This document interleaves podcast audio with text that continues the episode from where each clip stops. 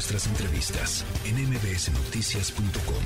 Escuchas a Ana Francisca Vega. Sí hay conversaciones en aras de construir una reforma electoral, reforma electoral que tiene como base la iniciativa que envió el presidente de la República, pero hay como 40 iniciativas más de los diversos grupos parlamentarios presentadas respecto al tema electoral. Lo que sí puedo decirles es que contrario a lo que muchos andan diciendo, la iniciativa no busca ni la desaparición del instituto electoral, ni suprimir el registro electoral, el registro federal electoral, ni está buscando que sea ahora el gobierno el que mantenga el padrón electoral, nada más alejado de la realidad eso.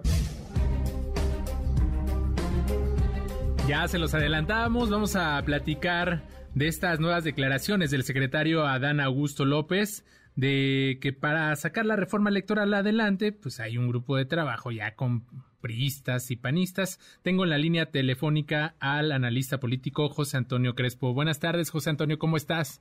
¿Qué tal? Buenas tardes. Pues ya escuchábamos al secretario de Gobernación Adán Augusto López, quien aseguró que pues para sacar triunfante pues esta reforma electoral que se promueve desde la presidencia pues eh, y que podría quedar lista este mismo año y hay, y hay pues acercamientos con el PRI y con el PAN. ¿Cuál es la lectura que tú le das a, a estas nuevas declaraciones de, del secretario Adán Augusto? Sí, seguramente están platicando porque hay varias iniciativas y los partidos de oposición pues decidieron ah, asistir a los foros asistir a las discusiones, no simplemente negarse a, votar y ya. Y pues en fin, habrá algunos periodistas que estén de acuerdo o que los haya convencido, algunos panistas también. Hemos visto en otras ocasiones como algunos panistas los logran comprar, eh, no se diga a, los periodistas, pero lo que no queda claro es si van a tener la mayoría eh, necesaria, la mayoría calificada, para sacar adelante esa reforma. Yo pienso que no, porque los partidos de oposición, si la aprobaran tal y como está la reforma del presidente, pues se dan un tiro en la cabeza. Y obviamente pues tampoco se trata de eso, una cosa es que eventualmente puedan dialogar, salvo que le cambiaran cosas sustanciales a la reforma. Pero yo también, por otro lado, pienso que López Obrador no está dispuesto a ceder en algunos puntos que seguramente considera esenciales de la reforma. Entonces, una de dos, o se aprueba la reforma con los votos necesarios, cosa que yo veo muy difícil, o simplemente no pasa, no pasa esa reforma. José Antonio, interesante, pues la lectura que nos estás dando. Sin embargo, bueno, también ya hay acercamientos en el Senado de la República con el coordinador Ricardo Monreal, quien pues ha sacado estas reformas muy importantes, la última de ellas para para la presidencia, para la 4T, para Morena, pues eh, la presencia, la extensión de la presencia de las Fuerzas Armadas en labores de seguridad pública hasta 2028. En este sentido, pues ya también están echando a andar la maquinaria. Veía, veía algunas columnas que hablan, pues de, ya también de algunos acuerdos, ¿no? Esto que tú dices de a lo mejor pueden pactar ciertas cosas y decir, les vamos a dar pues la nominación de dos de los consejeros de este nuevo instituto electoral o vamos a hablar con los panistas de una segunda vuelta en materia mm, de las elecciones presidenciales. ¿Tú, ¿Tú cómo ves este tipo de negociaciones? ¿Le convendría a la oposición negociar con eso que a mí me parecería poco? Sí, no, a ver, se van a aceptar que los nuevos consejeros sean electos por voto universal, como está propuesto, a propuesta del presidente, del Congreso, donde Morena es la mayoría, y de la Suprema Corte, pues entonces sí están renunciando ya a un IFE, a un INE confiable, a un INE que mantenga un mínimo de imparcialidad y de autonomía, porque bajo esa fórmula quedaría controlado mayoritariamente, pero de manera muy clara, por parte del Ejecutivo. Entonces sería un retroceso de 30 años, el que más perjudica es a los partidos de oposición, ese esquema, el que se beneficia es el partido mayoritario, como antes el PRI. Entonces, por eso me cuesta mucho trabajo que esa parte la acepten. Yo creo que al contrario, podrían aceptar otros puntos de la reforma siempre y cuando ese punto en particular sea removido y sea que se queden las cosas como están o alguna otra fórmula distinta, pero no es.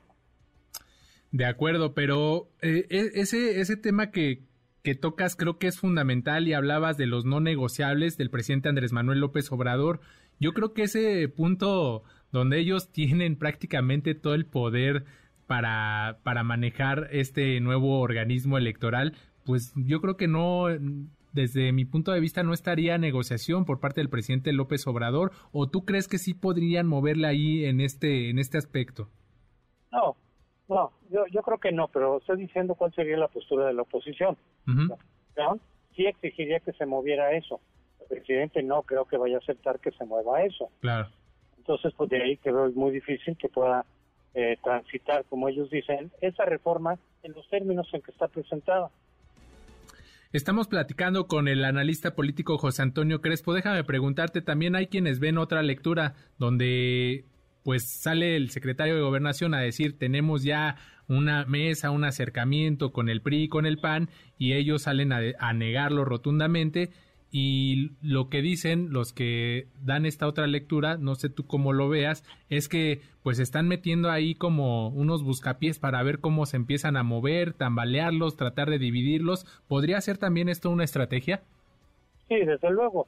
Yo no dudo que haya pláticas personales, no como partido, con algunos panistas, pues no lo dudaría, con algunos priistas, eh, ya sea que los estén amenazando, intimidando, a partir de algunos esqueletos en el closet que puedan tener, tampoco lo dudo eso, o bien ofreciéndoles cosas, ¿no? Como pasó con el senador del PAN, en donde le ofrecieron, pues, a lo mejor ser el candidato de Morena para Yucatán en próximas elecciones. Entonces tienen este, plomo o plata, tienen la zanahoria o el garrote. Es decir, algunos los pueden intimidar y intercambiarles impunidad por su voto otros puede ser que les ofrezcan algo atractivo en términos políticos. Entonces yo no dudo que algunos panistas o pudieran ceder ante esa, digamos, ante esas ofertas, pero no creo que como partido. Y en todo caso la duda persiste. ¿Les alcanzará los votos para obtener una mayoría calificada? Yo lo dudo. Yo también lo, dudo, pero pues ya mientras van metiendo ahí las dudas y como dices, empiezan a jalar uno de aquí, uno de acá y empiezan a, hacer sus sumas para ver, para ver si les, si les puede alcanzar. ¿Tú cómo ves el tema de los plurinominales? Se hablaba de que se de, de una desaparición, pero en realidad pues está dando, digamos, un poder más a, a los partidos para que ellos puedan hacer las listas y repartir desde, desde esa posición pues estos, eh, estos asientos, estos escaños en el Poder Legislativo. Así es, el propio presidente no tiene clara la idea de su propia reforma, que varias veces ha dicho que se van a desaparecer los plurinominales y los cerebras, cuando es justo lo contrario, es que eliminan los de mayoría relativa y quedan puros plurinominales. No, si, ellos mismos no, no acaban de entender de qué se trata su reforma, pues el público menos, aunque le preguntan por encuestas, todavía está de acuerdo, pues muchas veces no saben de qué se trata la propuesta concreta, cuando el propio presidente no acaba de entender su reforma. Pero yo estaría en favor de que se mantenga la fórmula mixta, que ha dado muy buenos resultados en muchos países, pero sí le cambiaría la fórmula de distribuir a los plurinominales, para que hubiera una representatividad perfecta Porcentaje de votos igual a porcentaje de curules, cosa que ahora no ocurre. Por eso Morena, tanto el 18 como el 21, obtuvo mayoría absoluta sin conseguir la mayoría absoluta de los votos. Es por la cláusula de gobernabilidad, de, de sobrerepresentación que todavía está vigente en la ley, esa sí la cambiaría. Pero yo mantendría el sistema mixto. Incluso si fueran menos diputados, tampoco me parece tanto el problema. Si fueran 300, 150 de mayoría, 150 de representación proporcional, pero para buscar una representación perfecta, cosa que tampoco quiere Morena.